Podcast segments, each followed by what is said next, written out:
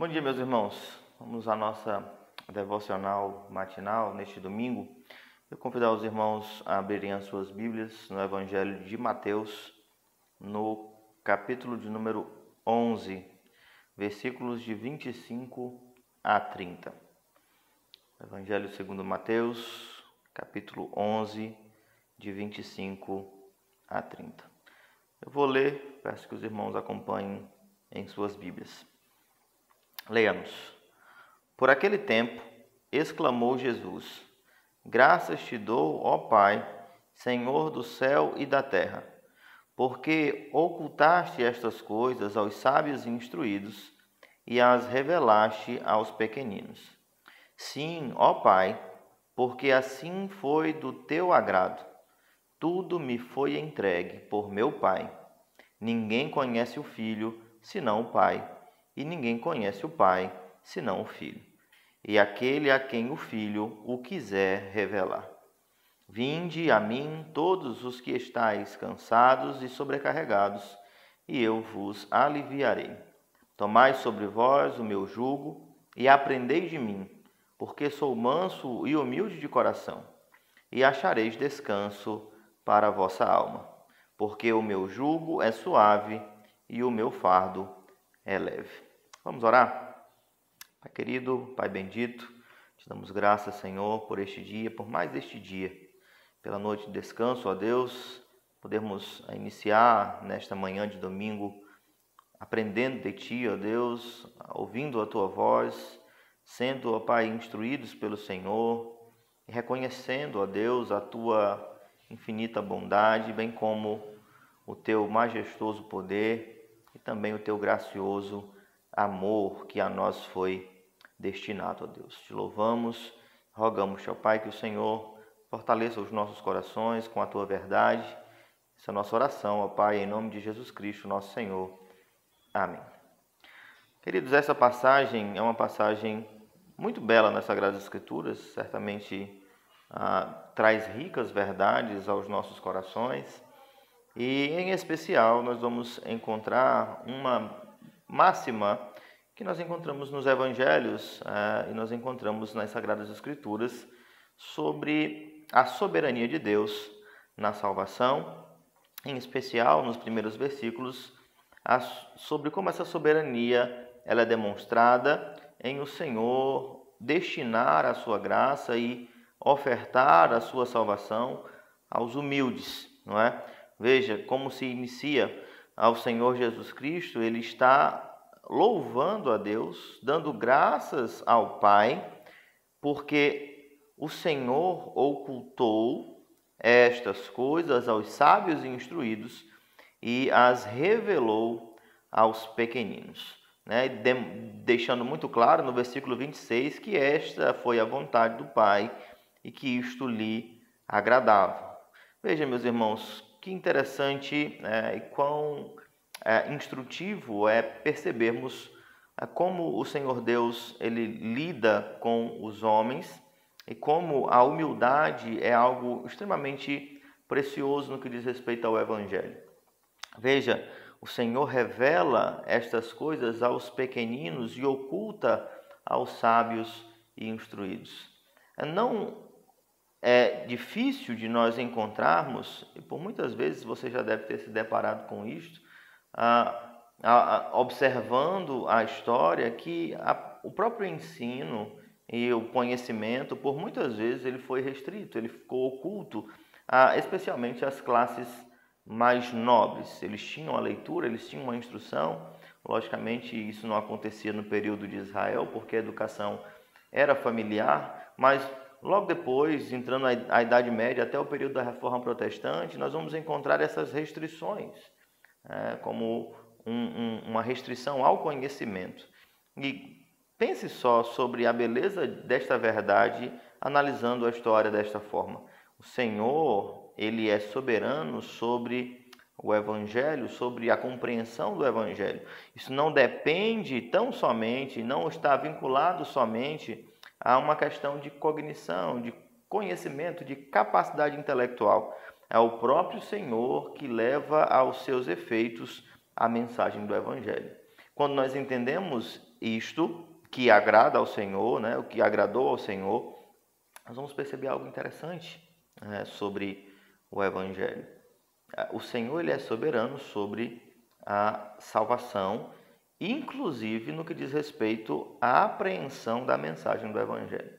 Você certamente conhece pessoas que são muito instruídas, que conhecem alguns idiomas, que têm muitas formações, que são professores, que são mestres, que são doutores e que ainda assim têm os seus olhos fechados para a beleza, para a riqueza, para a verdade do Evangelho. E vai conhecer também muitas pessoas de pouco conhecimento secular, de pouca experiência no que diz respeito à academia que são leigos, por assim dizer, que analfabetos muitas vezes, mas a estes o Senhor deu conhecer a riqueza e a beleza do Evangelho de Cristo Jesus. Isso é o que nós encontramos aqui no Evangelho de Mateus, é o que nós encontramos também no Cântico de Maria, quando o Senhor também manifesta a sua graça aos humildes. E esta é uma máxima que não pode ser ignorada por nós, servos de Deus. O Senhor é soberano e, de certa forma, o Senhor tem prazer em revelar-se ou em dar-se a conhecer aos humildes. Eu fico pensando a respeito disso, se é uma questão ah, da humildade como sendo ali um fator que motive o agir de Deus e custo crer nisso, mas penso que seja melhor entendido esta verdade como sendo uma característica essencial a, a, ao novo nascimento. Né? Nós sabemos que a, para a conversão, algo muito particular é necessário e o que nós chamamos de arrependimento. Então é impossível para um homem que nasceu de novo ele ser cheio de si. É impossível para um homem que foi alvo do evangelho, que recebeu a mensagem do Evangelho, que por meio do, do agir do Espírito Santo de Deus, pôde perceber não apenas o seu estado de miséria, mas também a obra do Senhor Jesus Cristo, é impossível que este homem ele se vanglorie ou julgue ser ele o responsável pela sua própria salvação. O que eu entendo a, a partir desse texto, além do, da soberania de Deus, na salvação e, e como ele envergonha os sábios deste mundo, manifestando o seu poder aos simples e os humildes, é que também a humildade ela é necessária a todos aqueles que são alvos, que são alcançados pelo Evangelho. Veja bem,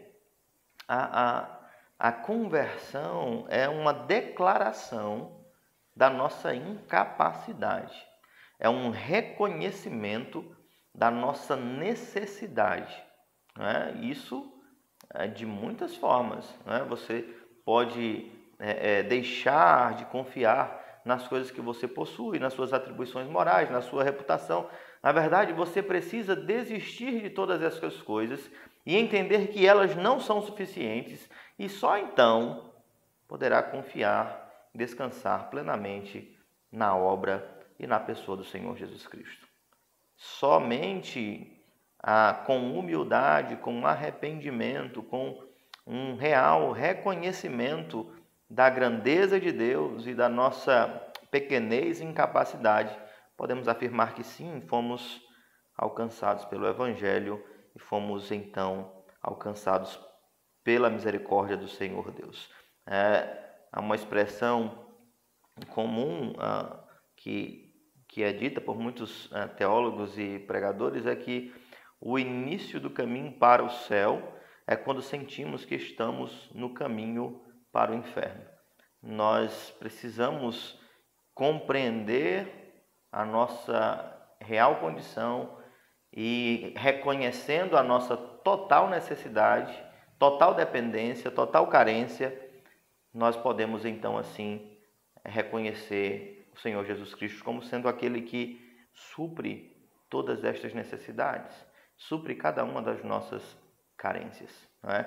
Então, sim, há um prazer da parte do Senhor, ele é, se agrada em demonstrar a sua misericórdia e em manifestar a sua soberania no que diz respeito à salvação. Entenda, a soberania de Deus ela se estende sobre muitas questões e sobre vários aspectos. Na verdade, não há lugar no mundo criado na eternidade onde a soberania de Deus não exerça o seu poder. Soberania é exatamente isto. Deus pode todas as coisas. Ele não é refém da vontade de ninguém e ele ordena as coisas que acontecem. É o que nós cremos. Essa semana, haja vista a pandemia do, do coronavírus, eu vi um, não vou chamar de pastor não, mas um, um homem que tem seus seguidores falando sobre a soberania, né? Ele, os irmãos tiveram acesso durante a semana eu compartilhei um e-book da editora Fiel sobre Deus e o coronavírus, né? Se eu não me engano, é de Piper. E este dito pastor, ele comenta o seguinte, que se o Deus que é anunciado neste e-book é o Deus soberano e que ele mesmo governa e controla a, a doença e os seus efeitos, este não é o Deus que ele serve. Na verdade, este para ele é o demônio. Né? Veja a que ponto chega ao pensamento do homem que rejeita a soberania de Deus. Ora, Deus não teria controle então sobre as coisas más que acontecem sobre o mundo? Deus não governa então todas as coisas, como o próprio Senhor Deus diz abundantemente em Sua palavra? Ele é aquele que dá mantimento às feras do campo, que impôs limite aos mares, que tem o coração dos reis em Suas mãos. É Ele quem dirige a história para onde quer, que ordena os acontecimentos conforme a Sua soberana vontade. É, e pensando especificamente sobre a salvação, é quase que inadmissível ou irracional crer que um Deus que governa ah, o cair de uma folha, de uma árvore, ou o cair do cabelo da cabeça de alguém, as mínimas coisas são dirigidas e governadas por este Deus, seria ilógico pensar que ele deixaria à mercê de o um acaso a salvação dos seus santos. Não, o Senhor ele é soberano nisto. Ele providencia os meios, ele ele salva efetivamente, ele sustenta, ele faz com que os seus santos perseverem, ele os guarda em suas mãos. É o próprio Cristo que é o mediador desta ação redentiva do próprio Pai.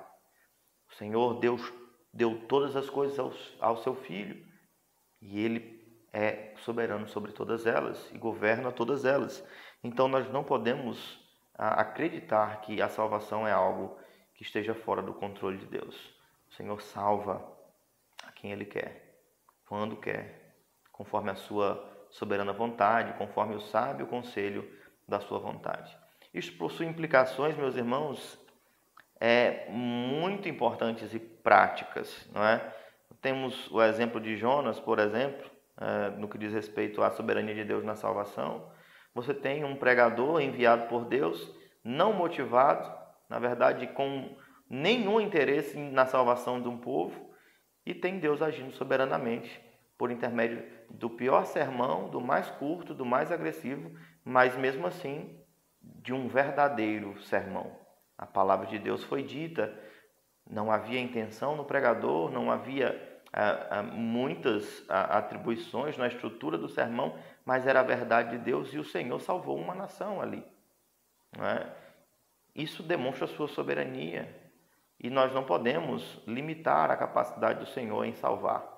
É, não há pessoa, por mais perversa que seja, e eu cito o exemplo do próprio povo de Nínive, que era reconhecidamente um povo perverso, não há povo que, por perverso que seja, ou pessoa que, por má que seja, ela esteja imune ao poder de Deus quando este quer salvar. Pense no próprio apóstolo Paulo, né, perseguidor de cristãos, lançava-os nos, nos, nos cárceres, espancava-os em praça pública. Ele não estava à procura de Deus, ele não estava arrependido, mas Deus vai até ele soberanamente e então ele se arrepende das suas ações e reconhece o Cristo ressurreto e então abandona todas as outras coisas para servir a este Deus.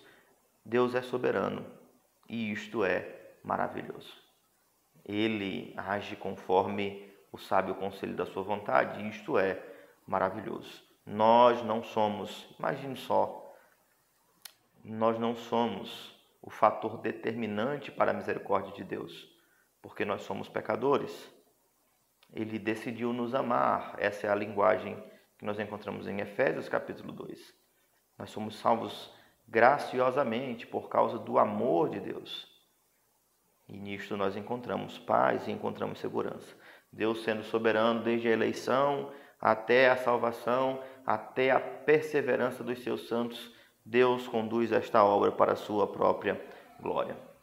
Mas aí você pode pensar, ah, esse pensamento é, calvinista de soberania, ele é restritivo. Ou seja, Deus já elegeu e então nós não temos o que fazer. Veja bem, há uma distinção entre os decretos eternos de Deus e o que o Senhor Deus ordena. Há a sua vontade decretiva, que não está para o nosso conhecimento, e tem a sua vontade revelada. E dentro da sua vontade revelada, ele ordena que nós preguemos o Evangelho. É o que nós chamamos de livre oferta do Evangelho.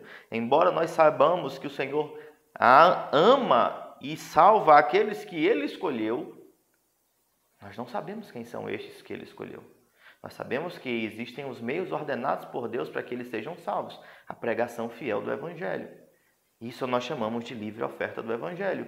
E dos versículos 28 em diante, nós vamos encontrar o próprio Cristo fazendo um convite ao arrependimento e um convite à aceitação deste Evangelho. Ele diz: Vinde a mim, todos os que estáis cansados e sobrecarregados, e eu vos aliviarei. Vinde a mim. Esta é a livre oferta ao Evangelho. Ora, todos os que estáis cansados e sobrecarregados, quem são estes? Você pode parar para pensar. São os pobres que têm ah, muitas lutas, né? não necessariamente. Né? Existem pessoas com grande poder aquisitivo que vivem cansados e sobrecarregados. Ah, não são as coisas desta terra que preenchem ao coração do homem. Não são é, riqueza, dinheiro, poder, influência, quaisquer outras coisas, prazeres, é, poder. Não são estas coisas que trazem paz. Não são estas coisas que trazem plena satisfação. Estas coisas não podem completar um homem que é um ser espiritual que foi criado à imagem e semelhança de Deus, que foi criado, e você observa isso na criação, ele foi criado para cultuar, ele foi criado para adorar, para glorificar.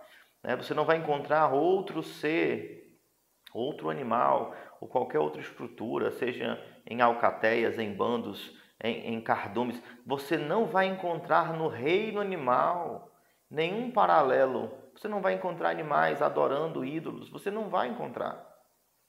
O homem ele foi criado para adorar a Deus, para ter uma relação com Deus, para servi-lo, e isto preenche este vazio. É, e não há outras coisas que possam preencher, por mais que o homem busque adorar às vezes não o próprio Deus, e esta é uma das características da idolatria, eles substituem a glória do Criador e tomam a criatura como sendo alvo deste culto, e os homens adoram a fama, adoram o poder, adoram a, a, a riqueza, adoram as coisas que este mundo oferece, mas isso não significa que eles não estão cansados e sobrecarregados. Cristo faz um convite ao arrependimento. Faz um convite: venham a mim, vocês que estão sobrecarregados, eu vos aliviarei. E mais uma vez eu vou afirmar, não significa necessariamente questões temporais ou materiais, que é o equívoco de muitos evangélicos. É pensar que você se tornando evangélico, você não vai ter problemas neste mundo, não vai ter lutas neste mundo, não vai ter enfermidades, não vai ter questões familiares, não vai ter é, questões no que diz respeito ao sustento. É um engano o que o Senhor Jesus Cristo está falando aqui é sobre a paz que só Ele pode dar. a paz que somente Cristo pode dar. De onde é que você está tirando isso? Olhe para o Novo Testamento, olhe para os apóstolos. Se você pensa numa perspectiva temporal, material, Paulo, ele é a contramão disto. Ele estava em paz com seu governo, ele tinha carta branca para fazer o que estava fazendo, ele poderia é, e era honrado entre os seus pares. E então ele passa a ser perseguido, apedrejado e preso. Mas agora ele encontrou perfeita paz. Agora ele está aprisionado, acorrentado, depois de ser açoitado, e o que ele está fazendo? Ele está cantando um hino ao Senhor. É disto que o Senhor Jesus Cristo está falando. Ele estava com tudo o que o mundo oferece ao seu favor, estava cansado e sobrecarregado. E agora ele confia e segue ao Senhor Jesus Cristo, e tendo as coisas do mundo contra si, ele está em perfeita paz. Por quê? O versículo 29. Tomai sobre vós o meu jugo, aprendei de mim, porque sou manso e humilde de coração, e achareis descanso para a vossa alma. Ele teve um encontro com Cristo, um Cristo que está disposto a salvar, disposto a perdoar, que é misericordioso, que perdoa pecados. E lembre-se do que diz no Salmo de número 2, e o Senhor fala sobre isso: beijai o filho, buscai, na verdade, em outra passagem, buscai o Senhor enquanto se pode achar. Cristo, no momento em que nós estamos vivendo a livre oferta do Evangelho, este período que antecede a sua vinda, ele é apresentado como o Cordeiro de Deus, que tira o pecado do mundo como o Salvador, como o Redentor. Este que é manso e humilde, que recebe todo aquele que o Pai lhe dá, que perdoa pecados. Então, Ele é o conforto para as nossas almas, Ele é o gozo que nós almejamos, a segurança, a esperança que nós tanto precisamos. Nós só vamos encontrar no Senhor Jesus Cristo. Por que eu faço esta menção dentro deste período dos últimos tempos até a sua vinda? Porque assim como diz o Salmo 2, beijai o filho, a ideia é que este Cristo manso e humilde, ele está dentro desta livre oferta do Evangelho, mas haverá um dia que ele virá, mas não com misericórdia e graça, mas com justiça e com a ira de Deus, trazendo condenação sobre todos aqueles que rejeitaram a livre oferta do Evangelho. Então, o tempo oportuno é hoje. O tempo oportuno é agora. Entrega o teu caminho ao Senhor, confia nele e ele vai te dar tudo o que é necessário. E veja, não é tudo que você quer, mas é tudo o que te é necessário. O jugo do Senhor Jesus Cristo, como diz o versículo 30, é suave e o seu fardo é leve. Você pode pensar, mas tem alguma coisa errada. Sempre que eu leio esse texto, pastor, eu fico com uma pulga atrás da orelha. Não é este mesmo Cristo que diz: tomai a, a, a sua cruz, negue a si mesmo e siga-me? Como ele diz isso, meu jugo é suave, meu fardo é leve, se ele diz que eu tenho que tomar a minha cruz? Se nós encontramos também no Novo Testamento que o caminho que conduz à salvação é estreito. Ora, que você deve entender a respeito do jugo do Senhor Jesus Cristo e do seu fardo é que com a sua presença ao nosso lado, a todas as tribulações, elas não são tão graves quanto parecem. Né? O conforto que Ele nos dá não significa que não teremos lutas, não significa que não teremos dificuldades, mas com Cristo ao nosso lado, estas dores, e perseguições elas são amenizadas. É, e como diz o, o apóstolo Paulo em 2 Coríntios, no capítulo 4, essas leves e momentâneas tribulações, elas não se comparam ao peso de glória que nos está preparado. É, sim, há uma luta, há uma batalha, há um jugo, mas pense sobre isso. Lembre-se do que Cristo faz no Calvário, ele carrega sobre si um instrumento de morte por causa de cada um de nós. Ele carregou a cruz sobre si e esta cruz é um instrumento da sua morte. Mas agora o fardo que nós recebemos de Cristo não é mais um instrumento de condenação e de morte. Nós sim vamos lutar, vamos negar a nós mesmos, vamos buscar a santificação, mas isto não nos é um instrumento de morte, é um instrumento de vida. A cruz que nós carregamos aponta para a obra realizada e completa de Cristo. Nós não seremos encravados nela, nós seremos e já fomos redimidos pelo nosso Redentor nela. A morte se nos tornou em vida por causa de Cristo Jesus. Esta é a mensagem do Evangelho, é o que o Senhor apresenta na livre oferta do Evangelho. E o que falta a nós então? É o que está, está posto nos primeiros versos: humildade, reconhecer a nossa necessidade, é reconhecer a preciosidade do Evangelho, reconhecer a graça e a misericórdia de Deus por intermédio do seu Evangelho, nos esvaziarmos do nosso senso de autossuficiência, de independência, de que somos capazes de, por nós mesmos, alcançarmos redenção.